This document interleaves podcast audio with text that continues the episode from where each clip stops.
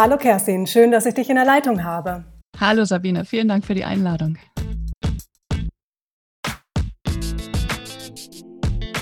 Herzlich willkommen zu Mindset First. Ich bin Sabine Lüder, Expertin für mentale Selbstführung und in meiner Podcast-Reihe gehe ich der Frage nach, warum unser Mindset der Schlüssel zu nachhaltiger Veränderung ist, welchen Einfluss es auf unser Denken und Handeln hat und wie wir die Kraft der mentalen Ebene für die erfolgreiche Entwicklung von Unternehmen, die eigene Karriere oder das persönliche Glück nutzen können. Mein Gast ist heute Kerstin Schumann, psychologischer Coach und Paartherapeutin und mit ihr spreche ich über die Bedeutung eines gesunden Selbstwertgefühls, wie es Authentizität und Beziehungsfähigkeit beeinflusst und warum es die Grundlage für eine souveräne Führung ist. Liebe Kerstin, du warst selbst für viele Jahre als Marketing-Expertin in Führungspositionen großer Unternehmen tätig, bevor du 2015 die Entscheidung getroffen hast, dich beruflich noch einmal neu aufzustellen. Heute begleitest du als psychologischer Coach und Paartherapeutin Menschen in Veränderungs- und Wachstumsprozessen. Damit hast du einen guten Einblick in das Innerste des Menschen und deiner Erfahrung nach führt insbesondere ein schwaches Selbstwertgefühl häufig zu Stress- oder Konfliktsituationen und zwar nicht nur im persönlichen, sondern auch im beruflichen Kontext. Selbstwertgefühl ist ja etwas, das eng verknüpft ist mit Selbstbewusstsein und Selbstvertrauen, Werte also, die unser Lebensgefühl maßgeblich prägen. Warum ist Selbstwert so wichtig und welche Rolle spielt dabei unser Mindset, Kerstin? Das ist genau wie du gesagt hast, diese drei Themen, nämlich Selbstbewusstsein, Selbstvertrauen und Selbstwert, die hängen wahnsinnig eng zusammen. Wenn wir uns ein Kleinkind vorstellen mit 18 Monaten, das sich zum ersten Mal im Spiegel anschaut und zum ersten Mal sich selbst erkennt, also sich selber wahrnimmt als eigenständige Person, dann ist das quasi so der erste Schritt. Ich bin mir meiner selbst bewusst. Das ist sozusagen die Grundlage dessen. Und diese Wahrnehmung, die wir von uns selber haben, die, die bildet quasi die Grundlage für unseren Selbstwert. Also wir bewerten quasi unseren eigenen Wert über das, was wir von uns wahrnehmen. Und je nachdem, wie diese Wahrnehmung ausfällt und wie diese Wertung ausfällt, fällt also auch unser Selbstvertrauen aus. Das heißt, wenn wir uns schlecht bewerten, haben wir ein schlechtes Selbstvertrauen und umgekehrt natürlich genauso. Wenn wir uns besonders gut bewerten, dann haben wir auch in der Regel ein sehr starkes Selbstvertrauen. Und so wie wir permanent bewerten, bewerten wir auch uns selbst. Also wir bewerten nicht nur uns selbst, sondern ständig alles, was so um uns herum ist. Wir bewerten Situationen, Menschen, Dinge und wir bewerten das, damit wir diese Informationen, das, was wir von außen wahrnehmen, für uns irgendwie verarbeiten und in unserem Arbeitsspeicher ablegen können. Und das ist gut und wichtig. Und wir haben sogenannte Bewertungsmuster, nach denen wir also kategorisieren. Und dieses Muster, das entspricht unserem Mindset. Und das hat wiederum mit unserer Persönlichkeit und unseren Glaubenssätzen zu tun. Also die Glaubenssätze sind das, was wir über uns selber glauben, was wir schon seit unserer Kindheit von außen wahrgenommen haben und für uns so abgespeichert haben. Also wenn ein Kind schon sehr früh gelernt hat, von seinen Eltern wiedergespiegelt bekommen hat, ich bin nicht gut genug, dann wird es später im Erwachsenenalter auch viele Dinge persönlich nehmen, die vielleicht gar nicht so gemeint sind, weil es einfach immer noch diesen Glaubenssatz verinnerlicht hat, ich bin nicht gut genug.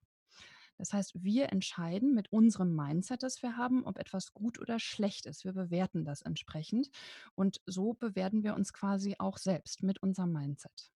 Lass uns noch mal, bevor wir auf das Mindset eingehen, einen Moment länger beim Selbstwertgefühl bleiben, um es in der Tiefe zu verstehen. Insbesondere die Kehrseite der Medaille, nämlich wenn unser Selbstwert fehlt oder es geschwächt ist. Was macht es dann mit uns? Wie beeinflusst ist unser Verhalten? Können wir es kaschieren? Können wir es kompensieren?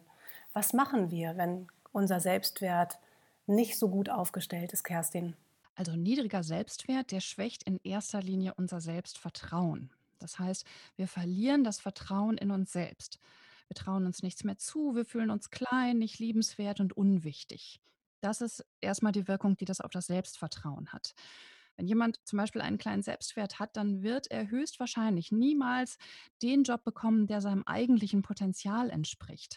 Und warum sollte er auch? Wenn wir uns selber einen guten Job nicht zutrauen, warum sollten andere uns das zutrauen? Das heißt, wir kriegen im Außen den Spiegel für unser Inneres vorgehalten.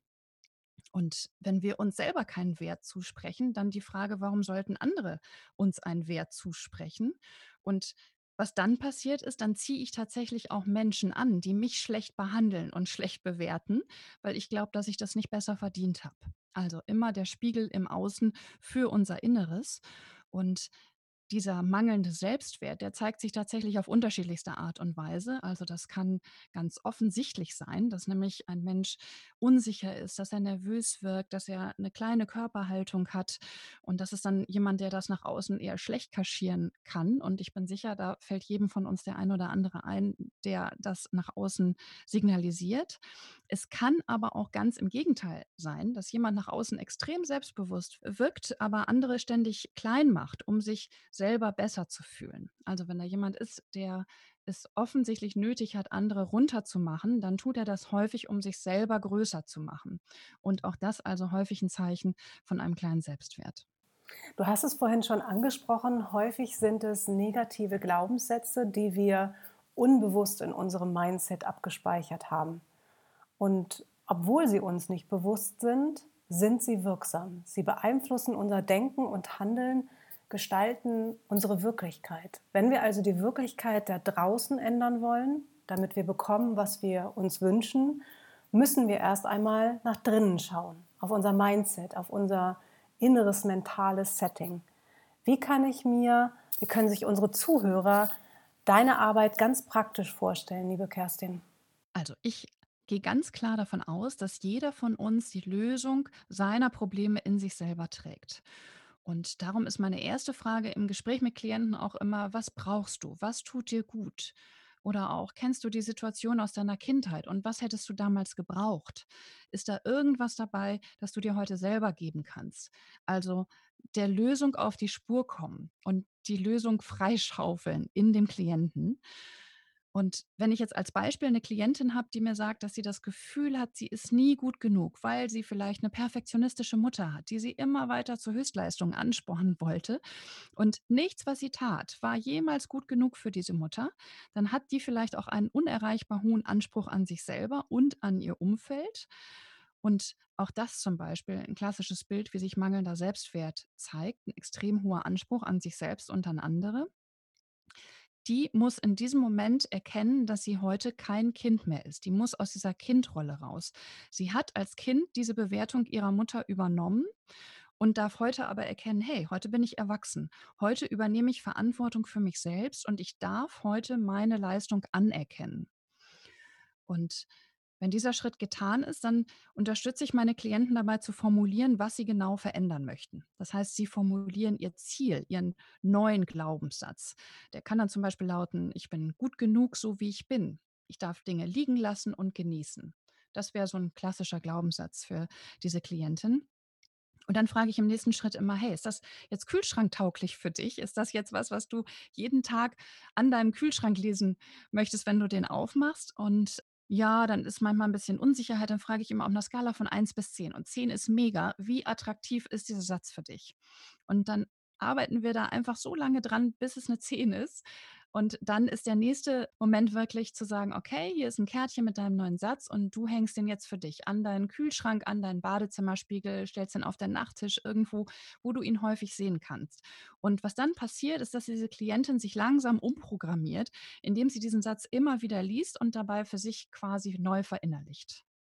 Du hast dich auch in Hypnose ausbilden lassen. Zuallererst war es ein eigener Schritt für dich selbst, der so spannend war, dass du gesagt hast, das würdest du auch gern bei deinen Klienten anwenden und setzt es im Rahmen deiner Arbeit mit ein. Was macht Hypnose so wirkungsvoll, Kerstin? Ja, Hypnose ist ein extrem starkes Tool. Und was es im Prinzip macht, es macht dieses Umprogrammieren zu neuen Glaubenssätzen deutlich einfacher und effizienter. Also, was ein Hypnose-Coach in der Arbeit mit seinem Klienten tut, er legt das oberflächliche Bewusstsein in einen Schlaf. Also, man kann sich das vorstellen wie in einer Meditation zum Beispiel, ne? nicht, dass sie jetzt anfangen zu schnarchen, ich möchte es nicht ausschließen, aber es ist wirklich nur das oberflächliche Bewusstsein, dass wir schlafen, liegen in dem Moment, während also das Unterbewusstsein hellwach bleibt. Die Klienten können sich nachher an jedes meiner Worte erinnern. Die haben ein klares Bewusstsein, aber wirklich die Oberfläche schläft einfach nur in dem Moment.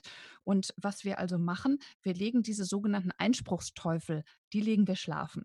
Also ich sage immer, das ist so ein Teufelchen, das auf deiner Schulter sitzt und sagt, oh, wie soll das gehen? Und nie im Leben kriege ich das hin, das habe ich noch nie geschafft.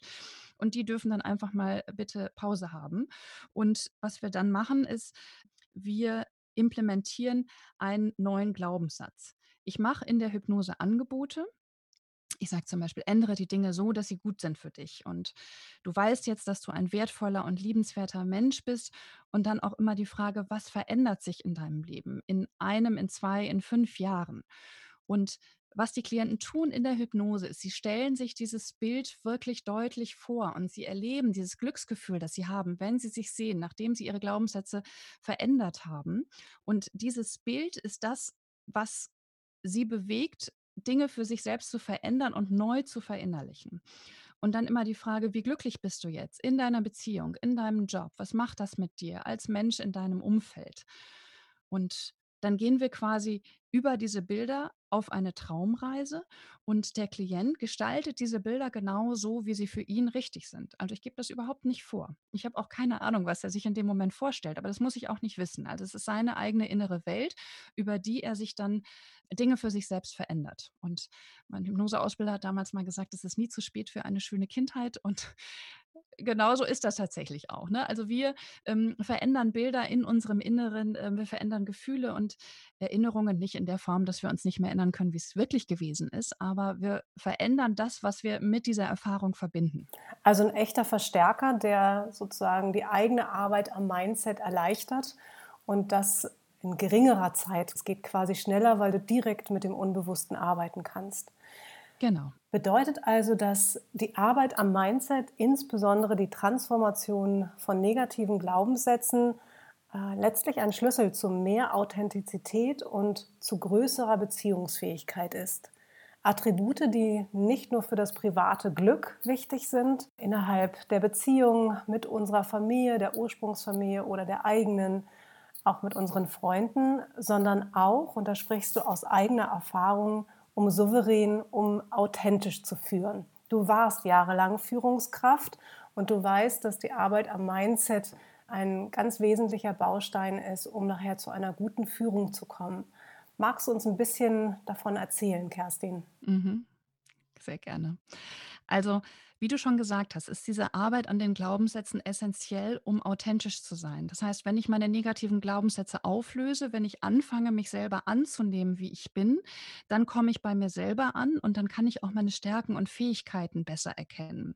Und wenn ich bei mir selber ankomme und mich wertschätze und nach außen authentisch bin, dann muss ich keine Rolle mehr spielen. Und das ist das, was häufig zu so viel Unsicherheit führt. Und ich erinnere mich da noch total gerne an meine erste eigene Führungsposition. Ich war extrem unsicher. Ich war jung und ich habe mir überlegt, okay, wie muss jetzt eine Führungskraft sein? Und ich habe eine Führungskraft gespielt so wie ich gedacht habe, dass eine Führungskraft sein sollte. Und ich war unnahbar, ich war wenig mitfühlend und ich war immer nur auf das Ziel, auf das Ergebnis ausgerichtet. Und ich habe gedacht, ich muss jetzt knallhart sein, um mir hier Autorität zu verschaffen.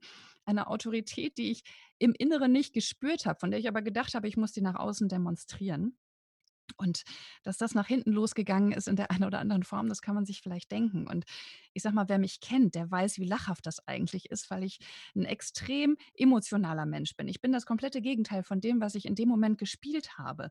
Ich bin ein empathischer Mensch. Ich brenne für meinen Job und ich kann andere anstecken und ich bin auch fachlich gut in dem, was ich tue. Und als ich das für mich endlich anerkennen konnte und diese Emotionalität, die ich habe, als eine Intelligenz und ein Geschenk und nicht mehr als eine Belastung empfinden konnte, da war ich endlich in meiner Authentizität angekommen. Und da konnte ich auch endlich anfangen, meine Fähigkeiten, die ich habe, zu nutzen, um meine Mitarbeiter da abzuholen, wo sie sind und anzuzünden für das gemeinsame Ziel und meine Stärken auch wirklich zu leben. Und das ist das, was ich in meinen Führungskräftetrainings auch immer wieder sage. Steht zu euch und erkennt eure Fähigkeiten. Und die sind bei jedem komplett unterschiedlich. Und das ist auch gut so. Aber wenn ich meine Fähigkeiten anerkenne, dann komme ich in meine Authentizität. Und diese Fehler, die wir manchmal machen, Fehler ist echt so ein negativ behaftetes Wort in unserer Gesellschaft. Niemand will Fehler machen, das ist extrem verwerflich.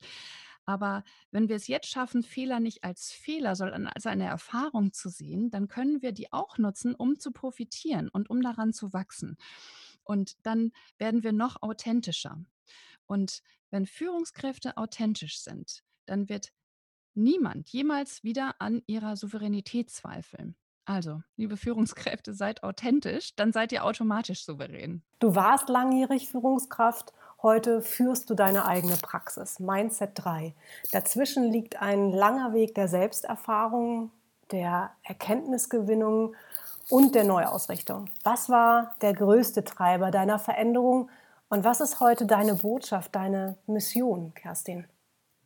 Ich finde, du hast das wirklich schön zusammengefasst, diesen etwas längeren Weg, den ich da hinter mir habe. Und ich würde auch sagen, in meinem Leben habe ich mich gefühlt ungefähr schon zehnmal neu erfunden.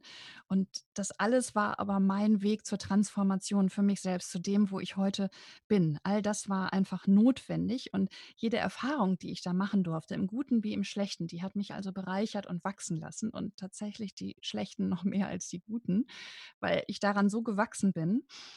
Und wenn du mich jetzt nach meinem größten Treiber fragst, dann ist das mit Sicherheit mein inneres Feuer. Dann ist das so mein Strahlen, das ich habe. Ich bin jemand, der leicht zu begeistern ist und ich liebe, was ich tue. Immer. Und in dem Moment, in dem ich das Gefühl habe, dass mein Energielevel sinkt mit dem, was ich tue, dass ich das Gefühl habe, nicht mehr zu strahlen und nicht mehr wirklich präsent zu sein in meiner Energie, das ist für mich der Moment, in dem ich weiß, jetzt muss ich was verändern. Und das spiegel ich für mich selbst immer wieder in regelmäßigen Abständen, um dann, wenn es notwendig ist, Dinge für mich persönlich zu verändern, um wieder in dieses Leuchten zu kommen. Und ich glaube ja tatsächlich, dass wir alle hier sind, um zu leuchten, dass das unser Job ist im Leben. Und meine Botschaft ist ganz klar, erkenne dich selbst.